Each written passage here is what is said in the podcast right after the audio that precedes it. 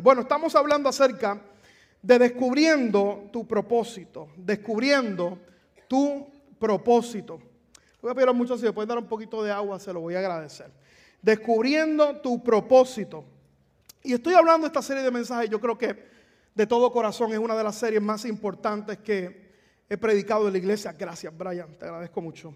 Que he predicado en nuestra iglesia, porque la gente, mucha gente está carente de propósito en la vida. Y eh, quiero explorar, comencé la semana pasada a hablar acerca de este tema.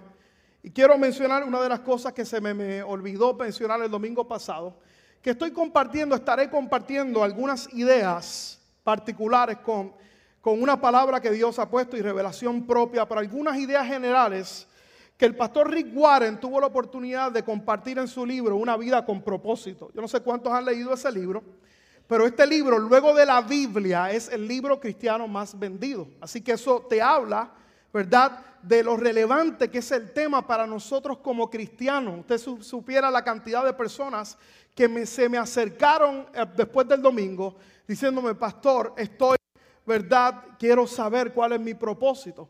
Y sobre eso quiero decir algo bien particular. Una de las cosas que usted y yo no debemos confundir en nuestra vida son los planes y los deseos y los sueños que nosotros podamos tener con el propósito general de Dios que está expresado en su palabra para cada uno de, de nosotros y en eso nos vamos a enfocar.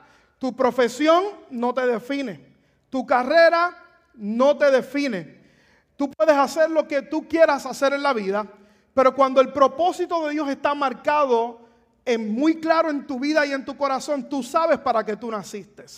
Y es mi intención a partir de estos próximos domingos que podamos descubrir cinco propósitos importantes que Dios nos diseñó para que pudiéramos caminar en ellos y que pudiéramos, ¿verdad?, saber para qué fuimos creados. Y una de las cosas que yo mencionaba, bien importante el domingo pasado, es que fuiste creado para algo más grande que tu propia vida.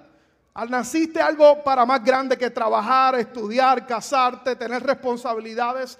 Definitivamente fuiste creado con un propósito eterno. Todas esas cosas son buenas e importantes. Pero el día que tú partas de esta tierra, hermano, esas cosas dejarán de existir. Y lo que cuenta y lo que contará es que usted y yo hayamos vivido bajo los propósitos de Dios aquí en la tierra. Colosenses capítulo 1, el verso 16, es el verso que hemos estado utilizando como día. Dice, Cristo mismo es el creador de cuanto existe en los cielos y en la tierra, de lo invisible y de lo invisible. Dijimos que hay un mundo visible y hay un mundo también que es invisible, que honra a Dios o quiere estorbar en el plan de Dios para tu vida. Pero Dios es el dueño, el creador de todas esas cosas y de todos los seres que tienen poder, autoridad y dominio. Todo fue creado por medio de Él. ¿Y para quién? Todo fue creado por Él. Tú no te inventaste a ti mismo y fue creado para Él. Y hasta que tú no entiendas eso, que el propósito de tu vida tiene que ver con Él y para Él. Tal vez tienes un negocio, pero ese negocio fue creado para Él, para servir a sus propósitos. Tienes familia, pero esa familia es para Él para sus propósitos, para darle gloria a Él. Así que si yo puedo resumir unos mensajes en estas semanas, esta próxima semana, es que entendamos que nuestra vida tiene que tener la intención y el propósito que traiga gloria y honra al nombre de Cristo Jesús. Cuando usted y yo tenemos eso resuelto, usted y yo vivimos plenos, vivimos satisfechos porque fuimos creados para Él, por medio de Él y para Él, para su gloria. Una de las cosas rapidito que mencioné la semana pasada es que el propósito tú no lo vas a encontrar en un libro motivacional, ni en un evento motivacional. Tú puedes ir a algún lugar y te van a dejar pompeado y vas a gritar hasta lo más que más que puedes, pero si tu vida depende de la motivación, la motivación se va a acabar. Pero sin embargo, si tú vives tu vida de acuerdo al propósito de Dios y la satisfacción que Dios te puede dar, quiero decirte que Dios y su palabra es una fuente de agua viva, inagotable para ti, que te va a sostener en todo tiempo. Así que no lo vas a encontrar en el libro motivacional, no vas a encontrar el propósito en otras personas. Por favor, no cometas el error de buscar en otras personas lo que solo Dios te puede dar. Ninguna relación va a poder darte lo que solamente Dios te va a poder dar. Por eso usted ve muchos matrimonios insatisfechos. Ay, pastor, que me haga feliz. Mira, hermano, tú no vas al matrimonio para que te hagan feliz. Los matrimonios saludables son los matrimonios que van al matrimonio felices y van a compartir esa felicidad con su cónyuge. No hay amenes, pero debería haber amenes y aplausos. No me hace feliz, pastor. Qué cabezón. Cabezona. Deja de estar pensando en el príncipe azul que tiene un six pack. Eso no va a llegar. A lo mejor tiene un solo one pack ahí completo. Ni tampoco, escuche bien, y aquí hay un error que mucha gente comete, tampoco vas a encontrar el propósito en ti mismo. La Biblia dice que el corazón es engañoso más que todas las cosas. Esa gente que dice, ay no, yo tengo que encontrarme a mí mismo. Mira hermano, vas a encontrar sapos y musarañas. Y vas a encontrar emociones cambiantes porque la Biblia dice que el corazón es engañosa, así que tu identidad no, tiene, no puede estar fundamentada en lo que tú piensas de ti mismo. Tiene que estar fundamentada en Cristo Jesús, en que tú naciste aquí para su gloria y que busques, como dije el domingo pasado, en Él. Él es la fuente. Usted ve gente que comete esos errores consistentemente. Tengo que ver que yo voy, que, que en mi interior. Escucha mi interior. Hay gente que da esos consejos bien intencionados. Dice, no, no, escucha en tu interior. Mira, hermano. si usted es como yo, créeme que nos va a encontrar algo bueno. Si usted, a, menos que sea yo que esté bregando con eso nada más. Pero la mente consistentemente va a haber una batalla. Ahora, fuimos creados para encontrar nuestro propósito en Dios. Por eso dijimos el domingo pasado, tenemos que ir a la fuente. Y la fuente nos dice que fuimos creados para cinco propósitos bien importantes. Y hoy vamos a ver el primero, se encuentra en Apocalipsis capítulo 4, el verso 11. Apocalipsis 4, el verso 11 dice, porque tú creaste todas las cosas que existen y fueron creadas. ¿Para qué? Vamos, ayúdeme a predicar, iglesia, en esta mañana. Para hacer de tu agrado. Dios creó todas las cosas. ¿Para qué? Ah, no, yo estaré predicando a la gente correcta. ¿Para qué fuimos creados? Para que todas las cosas sean del agrado de Dios. Así que lo primero en esta mañana, el primer propósito que compartimos, fuimos creados para agradar a Dios. Fuimos creados, diga conmigo, yo fui creado. Vamos, pon tu mano en tu corazón y dilo conmigo, fui creado para agradar a Dios con mi vida. Vamos una vez más, fui creado para agradar a Dios con mi vida. Ahora, ¿qué quiere decir eso, iglesia? Que tú no fuiste creado para agradar a otras personas.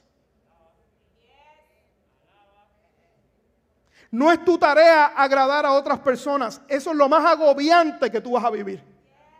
Porque tú no creaste a las otras personas y las otras personas tú no lo vas a poder satisfacer. No hay manera que tú puedas satisfacer a alguien. Tú no fuiste creado para agradar a otras personas. No fuiste creado para agradar a nadie. No fuiste diseñado para hacerlo. No fuiste creado para agradar las cosas o inclusive para agradarte a ti mismo. Fuiste creado para agradar a Dios. Por eso yo me pregunto en esta mañana, ¿de qué vale que nosotros vivamos la vida haciendo cosas? persiguiendo objetivos, alcanzando metas, esforzándome para lograr cosas, si al final de cuentas, en mi paso aquí en la tierra no viví una vida que agradara a Dios. No viví una vida que agradara a Dios.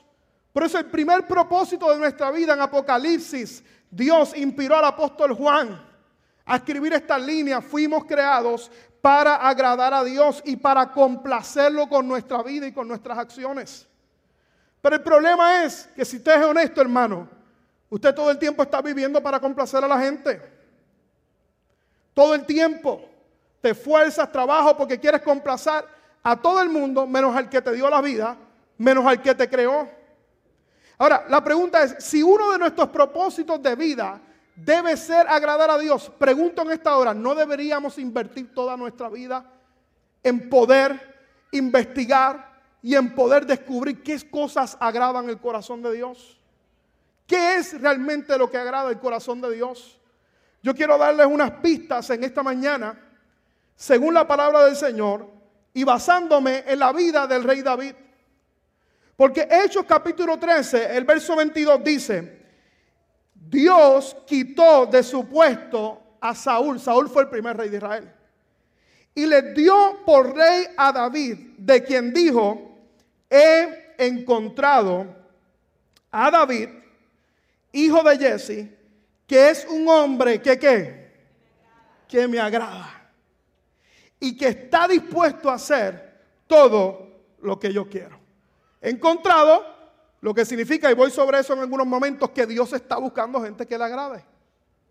He encontrado, después de buscar, yo encontré a David, un hombre que me agrade. Y yo quiero que note algo, por favor. Note que el rey David estuvo lejos de la perfección. Porque cuando usted estudia la Biblia del rey David, usted se da cuenta de que el rey David fue un homicida. Mató gente inocente. De que el rey David adulteró. De pronto usted sabe la historia. Un día que dice que la Biblia, de esos días que los reyes iban a la guerra, él se quedó en la casa. Y comenzó a mirar en el palacio y de pronto en una ventana vio una mujer que se estaba bañando desnuda. Y entonces miró por la ventana y la vio bañando desnuda, quitó la vista y volvió a mirar. El pecado fue la segunda mirada. Y como siempre digo, ¿verdad? No seas como el hermano que me dijo, ay pastor, el problema es el, pecado de la segunda mirada. Y él me dijo, ah, pues yo pues voy a mirar bien la primera, pastor, voy a mirar bien la primera. No, la primera o la segunda. Vio a esta mujer, la mandó a buscar, adulteró con ella, la embarazó trató de encubrir su pecado. Trató de encubrir su pecado. Y no quiero ir sobre la historia porque no va a tomar mucho tiempo, pero el resultado es que el hombre, el que era esposo de esta mujer, porque era casada, mira el bochinche que hay aquí. La Biblia está llena de bochinches, me encanta. No me gustan, pero entretienen de vez en cuando, Wilfredo. No, pero las de la Biblia, no. Es broma. Hablamos de Evidenco y yo hace un par de semanas atrás. Pero lo interesante, usted sabe la historia. Él mandó a matar a este hombre poniéndolo en frente de batalla para encubrir su pecado. Imagínate, imagínate la, carnalidad y la imperfección que vivía el rey David. En ocasiones desobedeció a la voz de Dios. Sin embargo, dice la Biblia que fue un hombre que agradó a Dios. Otro tema de otro mensaje, la razón principal, porque procuró buscar hacer las cosas que agradan a Dios. Y cuando pecaba y cuando le fallaba a Dios, ¿sabes qué? Sabía doblar sus rodillas y humillarse delante de Dios y arrepentirse de todos sus pecados. Y Dios lo restauraba. ¿Qué nos dice eso a nosotros? Que si tú fallas y te arrepientes y te humillas, Dios te va a restaurar, Dios te va a salvar. No corras nunca de Dios. Corre hacia Dios cuando tú fallas y pecas. Corre hacia Dios. No huyas de Dios, huye hacia Dios. El problema de la gente es que se va. Y se sienten tan condenados y tan atrapados cuando usted y yo tenemos que saber que no es algo, ¿verdad?, para abusar. La gracia de Dios no es para abusar de ella. Pero si tú fallas, dice la Biblia, que abogado tenemos para con el Padre en nuestro Señor Jesucristo. Si nos humillamos y nos arrepentimos, Él te va a sanar y te va a restaurar. ¿Cuántos dicen amén en esta mañana? Así que David estaba lejos de la perfección. Sin embargo, fue un hombre que fue hallado conforme al corazón de Dios. Y fue un hombre que agradó al Señor. Y nota que dice que Dios estaba buscando a alguien que le agradara y encontró a David. Por lo tanto, yo quiero que sepas que hoy en el 2023, miles de años atrás, yo quiero que sepas, iglesia, que Dios sigue buscando hombres y mujeres que le agraden. La pregunta en Bahía Vida, ¿Dios encontrará una iglesia que agrada a Dios gente que agrade a Dios con todo el corazón o gente que quiera agradar a Dios. ¿Cuántos de esos hay en esta mañana en el nombre del Señor? Hay cuatro cosas importantes que quiero compartir en esta mañana acerca de David. Número uno, David amó a Dios por encima de todo. Aquellos que les gusta anotar, David amó a Dios por encima de todo. Todo lo que voy a leer lo escribió el rey David en los salmos. No todos los salmos fueron escritos por David, pero la mayoría sí. Y lo que voy a hablar evidencia por qué David fue un hombre que agradó a Dios. Número uno, amó a Dios por encima de todo. Para agradar a Dios tenemos que amar a Dios por encima de todo. Salmo 18, el verso 1 dice, te amo Señor, tú eres mi fuerza. Dios se agrada, iglesia, cuando aprendemos a amarlo por encima de todo. Cuando tú ves los salmos de David, te das cuenta cuánto amaba a Dios David. En una ocasión, viniendo de una victoria, dice la Biblia que comenzó a danzar y comenzó a levantarse y comenzó a danzarle a Dios allí en ese lugar y no se avergonzaba delante del pueblo. Hay gente que no se avergüenza de Dios, ¿verdad? Que no se avergüenza. Yo no me avergüenzo de venir aquí, doblar mis rodillas y, exaltar a Dios. Si no me avergonzaba en el mundo cuando estaba en la discoteca, cuánto más aquel que me salvó, me restauró, voy a hacer todo lo que tenga que hacer para expresarle mi adoración al Señor. Y la mujer de David lo miró y le dijo, qué cafre eres. Le dijo, eres un cafre. Estás haciendo el ridículo. Y David le contestó, ¿sabes qué? Aunque yo haga el ridículo, me voy a hacer ridículo mil veces más. Pero yo voy a exaltar a Dios porque Dios para mí es primero y lo amo con todo mi corazón. Oh, si das el aplauso, dale fuerte el aplauso al Señor. Dios nos creó para amarlo y espera que le correspondamos ese amor que nosotros también le amemos. La pregunta es, ¿qué significa amar a Dios? ¿Sabes lo que significa? Ponerlo primero en tu vida.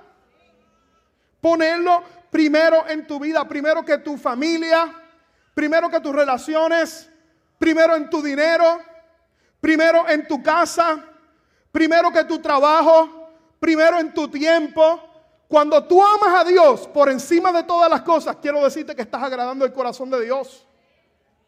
Salmo 26.8 dice, David, yo amo, Señor, el templo donde vives, el lugar donde reside tu gloria. Yo no puedo decir que amo a Dios y yo no paso tiempo con esa persona. ¿Cómo amo a alguien? Demostrándole mi tiempo. Pasando tiempo con esa persona. Yo no puedo decir a la pastora, te amo y no pasar tiempo con ella. No hay manera. No puedo decir, amo a mis hijas y no paso tiempo con ellas. De hecho, yo quiero que usted sepa que lo equivalente para mostrarle el amor a nuestros hijos, ¿sabes qué es? Tiempo. Tiempo. Cuando ellos piensan que tú los amas, ellos están diciendo, mi papá me dedica tiempo. Como este muchachito que va y le dice al papá, papá, ¿cuánto tú ganas la hora? Y el papá le dijo, hijo, me gano 25 dólares la hora. Yo digo, mm, ok. Y comenzó a trabajar, comenzó a, recaudar dinero, a vender cositas, a hacer juegos. Y regresa donde el papá. Le dice, papá, logré conseguir 50 dólares. Por favor, dame dos horas de tu tiempo. Aquí tienes el. Buscando pasar tiempo con él. Porque para Dios, para la gente, para nuestros hijos, es equivalente a decir, yo amo a alguien, a que paso tiempo con esa persona. Lo mismo para Dios. Si decimos que amamos a Dios primero, tenemos que aprender a pasar tiempo con Él. Y David es el perfecto ejemplo de alguien que amaba a Dios, amaba a la iglesia, amaba a la gente, amaba su obra. Por eso yo le doy gracias a Dios por la gente linda de Bahía Vida que sabe que los domingos es el día del Señor. Todos los días es el día del Señor, pero el domingo es el día que venimos a la casa del Señor para congregarnos y para darle nuestro mejor tiempo. Y venimos temprano para adorar a Dios, para darle lo mejor de nuestras vidas porque si quiero agradar a Dios, tengo que mostrarle que lo amo. Y si lo amo, significa tiempo. El Salmo 27, uno de mis versos favoritos. El salmista decía, decía algo, él decía, Jehová es mi luz y mi salvación. Y se preguntaba, ¿de quién temeré? Jehová es la fortaleza de mi vida. Y se preguntaba, ¿de quién yo me voy a atemorizar? Y note que interesante, porque él dijo, cuando los malignos cuando mis perseguidores, los malignos, se juntaron para comer mis carnes, ellos tropezaron y cayeron. Y después dijo, aunque un ejército campe contra mí, no temerá mi corazón. Aunque contra mí se levante guerra, yo estaré confiado en mi Señor. Pero note que dijo después, una cosa he demandado a Jehová y esta buscaré, que esté en la casa de Jehová todos los días de mi vida para contemplar la hermosura de Jehová y para inquirir en su santo templo. Si decimos que amamos a Dios, tenemos que aprender a pasar tiempo con Él. En oración, en la palabra, construir hábitos en nuestra vida. Número dos, rápido, en esta mañana.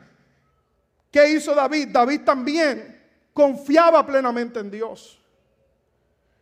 Y Dios se agrada, no tan solo cuando le amas, cuando le pones primero, Él se agrada cuando tú confías en Él también. Cuando confías en Él completamente. Salmo 28, 7 dice, el Señor es mi fortaleza y mi escudo. Él decía, confío en Él con todo mi corazón. Levanta tu manita al cielo ahí conmigo, diga conmigo, confío en Dios con todo mi corazón. ¿Tú sabes por qué David agradó a Dios? No tan solo porque lo amó, sino porque confiaba en Él. Confiaba en Él cuando estaba enfrentando batallas. Cuando vino Goliat, un tipo alto, que enfrentó al pueblo de Israel, y todos estaban, la palabra más fina es asustados. Todos estaban asustados. Estaban asustados. Se levantó un chamaquito y le dijo, tú has desafiado a Jehová de los ejércitos. Le dijo, se paró lo miró y dijo, yo te voy a cortar la cabeza hoy. Y le dijo, no es con espada ni con ejército, es con mi Santo Espíritu. Y hoy te cortaré la cabeza y se la daré de comer a las aves. ¿Dónde estaba la confianza de él? ¿En las armas? ¿O en el Dios de todos los cielos, el Dios de los cielos sobre su vida? ¿Dónde estaba él? Yo pregunto esta mañana, ¿dónde está tu confianza cuando vienen los retos y las adversidades? ¿Quieres agradar a Dios? Que confiar en Dios. Confiar que Él te formó y te va a sustentar y te va a ayudar y te va a ayudar a vencer. ¿Sabes lo que significa confiar en Dios? Significa confiar en Dios en medio de los procesos de la vida. En medio de los procesos, cuando viene la adversidad, cuando vienen los momentos de dificultad, cuando hay situaciones económicas, cuando hay crisis, cuando hay problemas. Te pregunto en esta mañana, ¿dónde está tu mirada? ¿En los recursos? o en el Dios que pueda ayudarte a vencer. Porque ahí es que tú sabes. Ay, pastor, es que usted no sabe lo que estoy enfrentando. Bueno, mío, están mirando lo que tú tienes, los recursos que tienes. Si David hubiera mirado lo que él tenía, créame hermano, que no era mucho. David confió cuando estaba enfrentando a Goliat. Y mire qué interesante porque también David confió cuando huyó de Saúl, que lo estaba persiguiendo, cuando fue traicionado por su hijo Absalón. Confió cuando estaba huyendo del rey. Y confió también en Dios. Cuando cayó en pecado, confió en que Dios lo iba a restaurar. Así que David nos enseña que confiar en Dios significa creer que Dios está en control a pesar de los procesos de la vida. David tuvo razones para dudar. Si tú miras la historia de David, David fue traicionado por su hijo. David pasó en un momento dado en su vida de pasar a ser el héroe después de matar a Goliat a pasar a ser el fugitivo nacional en Israel. Le murió un hijo, fue ridiculizado por su esposa. Pero él dijo, Señor, yo confío en ti con todo mi corazón, confío en medio del proceso. La pregunta va a vida en esta mañana, ¿podrías decirle al Señor, a pesar de lo que estoy viviendo, confío en ti? A pesar de lo que se pueda venir a mi vida, mostrarse, confío en ti. Yo quiero decirte en esta mañana que tu necesidad no mueve la mano de Dios. Tú sabes lo que mueve la mano de Dios, la fe en Él, en que Él es más que capaz para ayudarte en medio de la vida.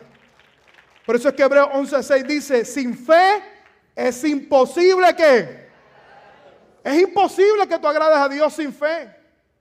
Y mire lo que dice, porque es necesario que el que se acerca a Él crea que Él existe y que Él es galardonador de aquellos que qué o sea que cuando tú te acercas a Dios tienes que creer que Él existe y que Él te va a recompensar por tú buscarlo en tu vida. Tu fe va a mover la mano de Dios. Nuestra confianza en Dios se prueba cuando aprendemos a confiar en Él en los momentos de dificultad. ¿Y sabe qué? A confiar de Él también en los tiempos perfectos de Él para nuestra vida. Confiar en Dios también significa confiar en los tiempos de Dios. Por eso Salmo 31 dice, el verso 14 y 15, pero yo he confiado en ti, oh Señor, David escribió, he dicho, tú eres mi Dios, en tus manos están mis tiempos, en tus manos están mis tiempos. Él decía, no tan solo confío en medio de los procesos y los momentos de dificultad, yo confío también, Señor, que tu tiempo es perfecto. Todavía tal vez no se ha manifestado el milagro. Todavía hay cosas que he estado orando y creyendo y todavía no han pasado. Pero yo confío en ti, mis tiempos, y sé que tu tiempo es perfecto para mi vida y que tú has de mostrar tu favor sobre mi vida en el nombre de Jesús de Nazaret. David lo demostró en su vida. ¿Sabes que él fue ungido a los 17 años de edad? Y no fue hasta los 30 años que se manifestó su reinado. Así que David, número uno, nos enseña que para agradar a Dios, uno, tenemos que amarlo, ponerlo por encima de todas las cosas. Número dos, confiar en Él. Número tres, David nos enseñó también que agradamos a Dios cuando lo obedecemos. Y aquí yo sé que pierdo gente y no hay tantos amenes como lo que han habido hasta el momento. Porque obedecer a Dios no es fácil. Pero escucha bien, siempre va a ser lo más inteligente para tu vida. Cuando tú obedeces a Dios. Fíjese que Saúl, el primer rey de Israel, le dijo algo a, Samuel, el primer, el, profeta, le dijo algo al primer rey de Israel que fue Saúl le dijo lo siguiente, primera de Samuel 15, 22, pero Samuel respondió, ¿qué es lo más que agrada al Señor? ¿Tus ofrendas quemadas y sacrificios? No, no, eso no es lo más que agrada al Señor. O que obedezca su voz. ¿Es lo que tú puedes hacer? O que obedezca su voz. Y le dijo, escucha, la obediencia es mejor que el sacrificio y la sumisión es mejor que ofrecer la grasa de los carneros. Le dijo a Saúl, pero Saúl fue desobediente. Saúl no siguió la instrucción del profeta, pero David aprendió la lección. Por eso es que Hechos capítulo 13, el verso 36 dice, la verdad es que David obedeció todo lo que Dios ordenó. Por eso es que era un hombre que le agradaba a Dios. Yo quiero decirte, iglesia, algo que yo repito consistentemente y parecerá trillado en esta mañana. Pero hasta que tú, hasta que mucha gente no lo entienda, lo seguiré repitiendo. El amor de Dios es incondicional.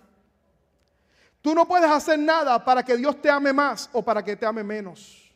Él simplemente te ama. ¿Cuántos padres hay aquí en esta mañana? Eso tú lo entiendes cuando eres papá. Tú no lo entiendes. Yo recuerdo mi madre de pequeño, yo ella me decía, te amo, te amo. Y yo le decía, mami, yo te amo más. Y ella me decía, no, mi hijo, cuando tú seas papá, tú lo vas a entender. Y ahora le digo eso a mis hijas. Te digo, te amo. Y me dice, no, yo te amo más. tú no entiendes, mija. Tú no entiendes. Yo te amo más. Y no hay nada que ellas puedan hacer para que me dejen hacer dejar de amarla. Nada. Escuche bien, nada que ellas puedan hacer. Así pasa nuestra relación con Dios. Él nos ama porque nos ama. Pero ¿sabes qué? Nuestras hijas disfrutarán un beneficio mayor si me obedecen.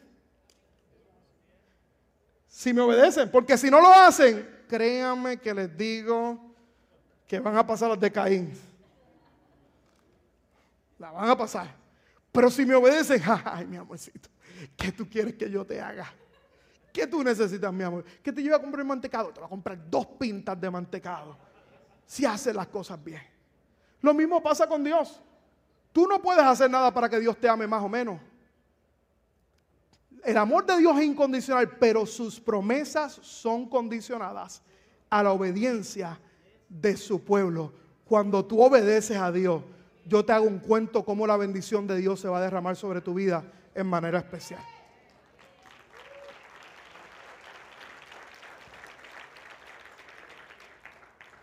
David obedecía a Dios. Escuche bien, una vida de obediencia te va a enseñar y te va a abrir más puertas del cielo que todo lo que tú puedas saber de la Biblia.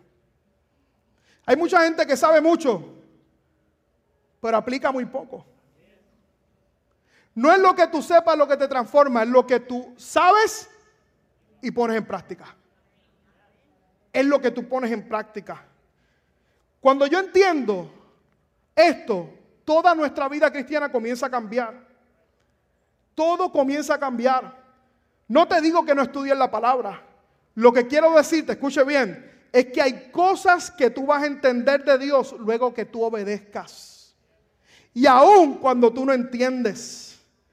Hay gente que usted ve que quiere entender primero todas las cosas y luego obedecer. Mira hermano, hay cosas que tú las haces por obediencia a Dios y Dios te muestra su favor y su gracia sobre tu vida.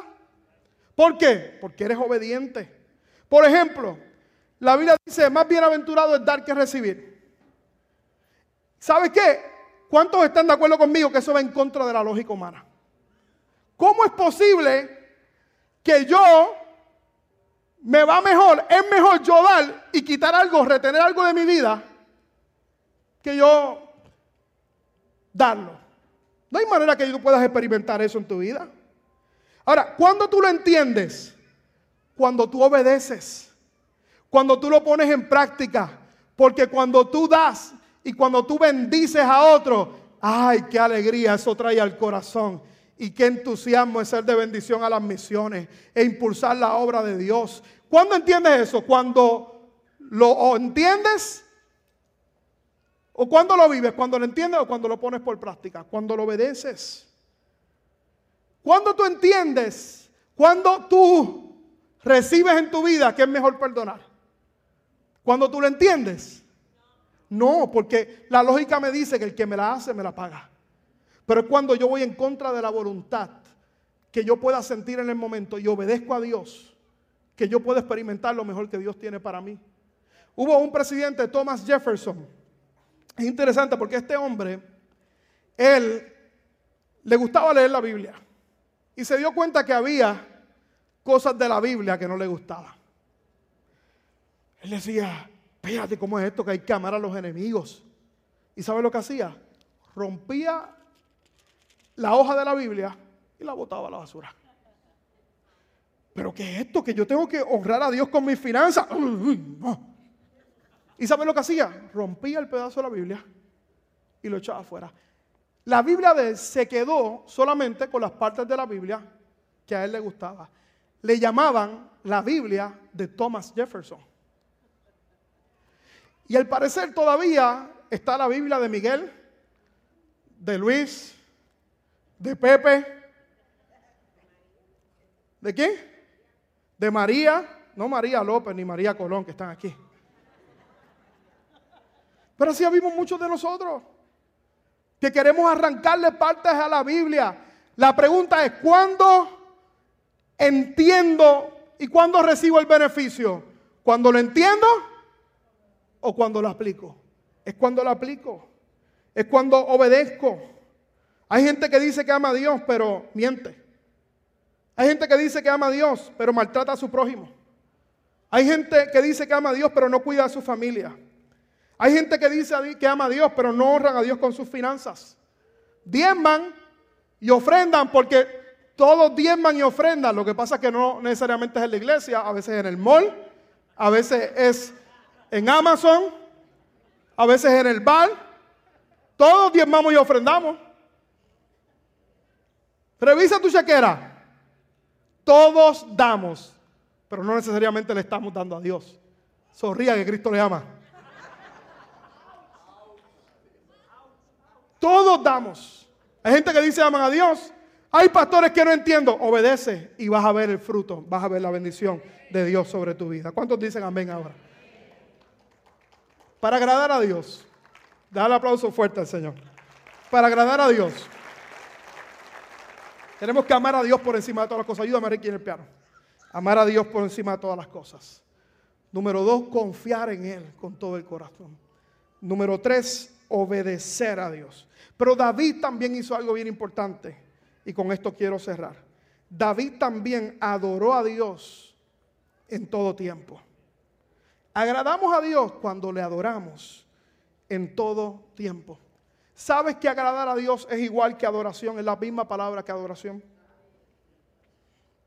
Es la misma palabra. Y a la gente le piensa que adorar a Dios es esa parte de cantar en el servicio. Y yo quiero decirte que eso es parte y es una parte muy especial. Cuando en todo tiempo aprendemos a levantar nuestras manos al cielo y decirle, Señor, las cosas no están bien, pero yo confío en ti. Y vengo a tu casa porque quiero exaltarte quiero darte gracias. La gente no ha entendido en muchas ocasiones la importancia del tiempo donde le cantamos al Señor, donde le abrimos nuestro corazón a Dios. David lo entendía, busca los salmos. En todos los salmos, David tú veías que era, era, bueno, le decían el dulce cantor de Israel. Por favor, servidores, revísenme los pasillos. El, servicio todavía no ha terminado, por favor. Todo el mundo adentro. Le decían el dulce cantor de Israel. Porque cantaba a Dios. Porque adoraba a Dios en todo tiempo. No en el tiempo bueno nada más. Porque es fácil adorar a Dios cuando todas las cosas van bien. Esa es la linda. Pero cuando tú, escucha bien, aún en medio de momentos de dificultad, tú dices, Señor, ¿sabes cómo se llama eso en la Biblia? Sacrificio de alabanza. Es cuando yo no lo siento, pero Señor, yo voy a ir a tu, a tu casa.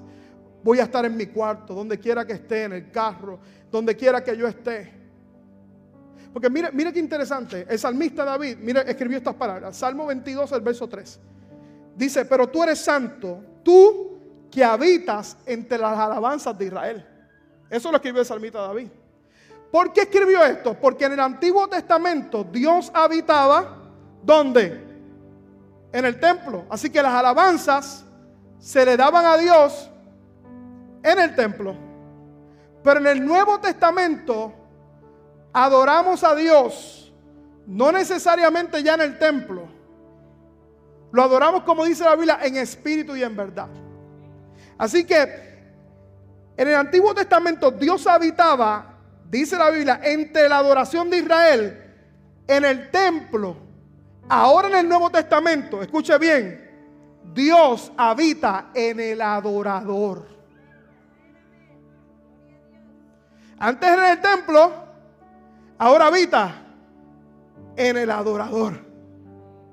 En aquel que en todo tiempo sabe decirle, Señor, yo te amo con todo mi corazón te exalto, te adoro, voy a adorarte, voy a bendecir tu nombre, voy a darte lo mejor de mi vida. En aquellos que vienen a la casa del Señor y vienen temprano porque dicen, yo quiero ser el primero en la fila para adorar al Rey de Reyes y Señor de Señores, para darle lo mejor de mi vida. Él merece toda la gloria, merece toda la honra, merece toda mi adoración. Me salvó, me limpió con su sangre, me dio un futuro, me dio destino.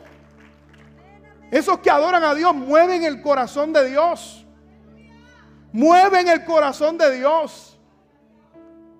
Y yo sé que para muchos es extraño. Porque cuando yo me convertí, me reconcilié con el Señor, yo recuerdo que yo iba a la iglesia y al principio yo miraba a esos que levantaban las manos. Y yo, hmm". Pero después comencé a cerrar mis ojos. No me atrevía a levantar las manos y las, las hacía así. ¿Le ha pasado? Yo sé que hay unos cuantos ahí. El pastor dice, levanta las manos. Otra vez.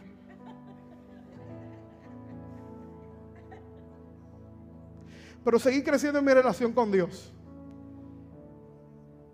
Y cuando yo entendí el amor de Dios, que murió en la cruz por mí, que me limpió con su sangre,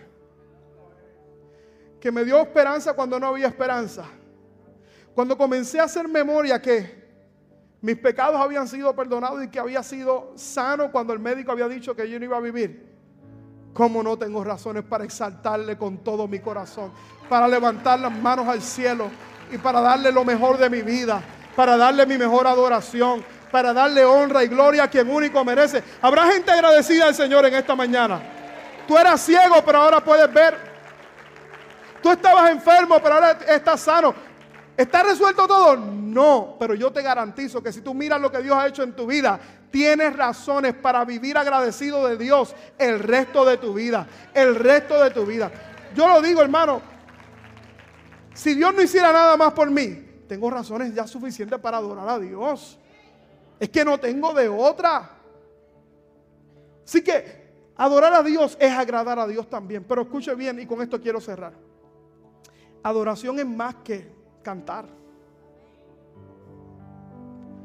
Adoración es más que cantar. Adoración es un estilo de vida. Dwight Moody decía, una mujer que ordeña una vaca para dar leche a sus hijos puede volverse un acto de adoración. Porque adoramos a Dios a través de nuestro trabajo también. Adoramos a Dios a través de nuestros servicios, cuando brindamos un servicio. Cuando vamos a un lugar de trabajo, ¿cuál es tu actitud en tu trabajo? Ay, otro día más con esa cara de amargado.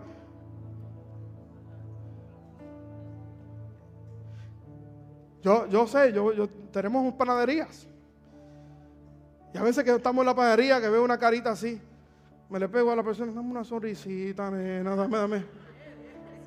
Estás dándole servicio. Eso es un acto de adoración a Dios. Colosenses 3:23 dice, todo lo que hagáis, hacerlo como para el Señor y no para los hombres. No para los hombres. No es para los hombres que tú sirves.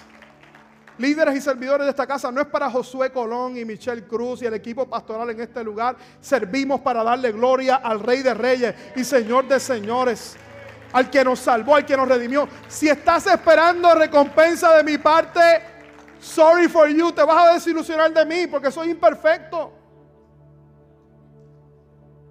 Hace un tiempo atrás, una familia se me fue de la iglesia. Y me decía, ay, pastor, es que a veces usted no reconoce mi trabajo. Eh, yo, sorry, yo trato de reconocer a todo el mundo. Trato. Yo, créeme que yo trato. Pero a veces la mente me puede fallar. Hay veces que me puede fallar. Y aquí hay alguien que no lo ve todo, pero hay alguien que lo ve todo. Se llama Jesús de Nazaret. Y Él recompensa la labor de cada uno de nosotros. Él recompensa la labor que tú haces, madre, por tus hijos, por tu familia, Madres que están aquí, Él recompensa. Eso es un acto de adoración, servir, trabajar, esforzarte, levantarte todas las mañanas con la mejor actitud posible, tomar decisiones que le honren a Él. Eso también es un acto de adoración, porque adoración más que cantar es un estilo de vida. Y cuando adoramos a Dios con nuestra vida, nuestras decisiones, estamos agradando al Dios de los cielos con mi vida. Estamos agradando a Dios. Y David tenía eso. Y yo quiero tenerlo también en esta mañana. Póngase de pie ahí donde está en esta mañana. Yo quiero tenerlo. Yo quiero amar a Dios, que sea primero en mi vida. Número dos, quiero obedecerlo. Quiero confiar en Él. Y quiero también agradarlo cuando lo adoro en todo tiempo. Cuando lo pongo primero, cuando confío en Él, cuando lo obedezco, cuando lo adoro, cuando construyo una vida que le honre. Quiero cerrar en esta mañana diciéndote lo que le sucede a las personas que agradan a Dios. Yo he aprendido en la Biblia, lo tocamos en un estudio hace tiempo atrás, que por cada premisa hay una promesa. Por cada premisa hay una promesa. Si construimos una vida que confiamos en Él, obedecemos, la amamos por encima de todo, la adoramos y agradamos a Dios. Mire lo que dice Eclesiastés capítulo 2, el verso 26. Anote ese texto, eso es promesa de Dios. Dice, porque al hombre que le agrada. Mire lo que Dios va a hacer. Dios le da sabiduría. Dios le da ciencia. Y Dios le da gozo. Tres promesas. ¿Cuántos quieren esas promesas de Dios para su vida? Dios te da sabiduría. Sabiduría para tomar decisiones. Para tomar decisiones. Cuando habla de ciencia está hablando de saber discernir en el camino correcto. Dios le da sabiduría, le da ciencia y le da gozo. El gran protector. El gozo que protege nuestra vida contra un mundo de dificultad. Pero mire qué interesante. Dice, más el pecador, escuche bien, da el trabajo de recoger y amontonar, ¿para qué? Ah, usted, está viendo el mensaje. Ah, es que no está el texto bíblico, bendito sea Cristo. No está el texto bíblico. Eclesiastés capítulo 2, el verso 26. Quiero que lo leas, quiero que lo veas en esta mañana. Eclesiastés 2, 26. Dice, porque al hombre que le agrada, Dios le da sabiduría, ciencia y gozo. Escuche bien, más el pecador, más el pecador, dice, dar trabajo de recoger y amontonar, ¿para qué? Para darlo a aquel que agrada a Dios. O sea que el que no agrada a Dios va a trabajar para ti. Va a bendecirte. Ah, yo no sé cuántos reciben esa palabra en esta mañana. Te va a bendecir. Va a recoger, va a amontonar para bendecir a aquel que agrada a Dios. Aquel que agrada a Dios. Aquel que agrada al Señor. Yo no soy usted hermano, pero yo quiero construir una vida que agrade a Dios. Esperamos que esta palabra haya sido de bendición para tu vida. Te invitamos a que te mantengas conectado con nuestra iglesia y ministerio a través de las redes sociales. Puedes buscarnos bajo Iglesia Bahía Vida y nuestra página de internet bahiavida.church, donde podrás encontrar mayor información y podrás acceder a contenido y encontrar los enlaces para continuar ayudándonos a llevar la palabra de Dios a través de tu generosidad. Finalmente, gracias por tus oraciones y te invitamos a que te mantengas conectado a la palabra de Dios a través de nuestra iglesia Bahía Vida. Bendiciones.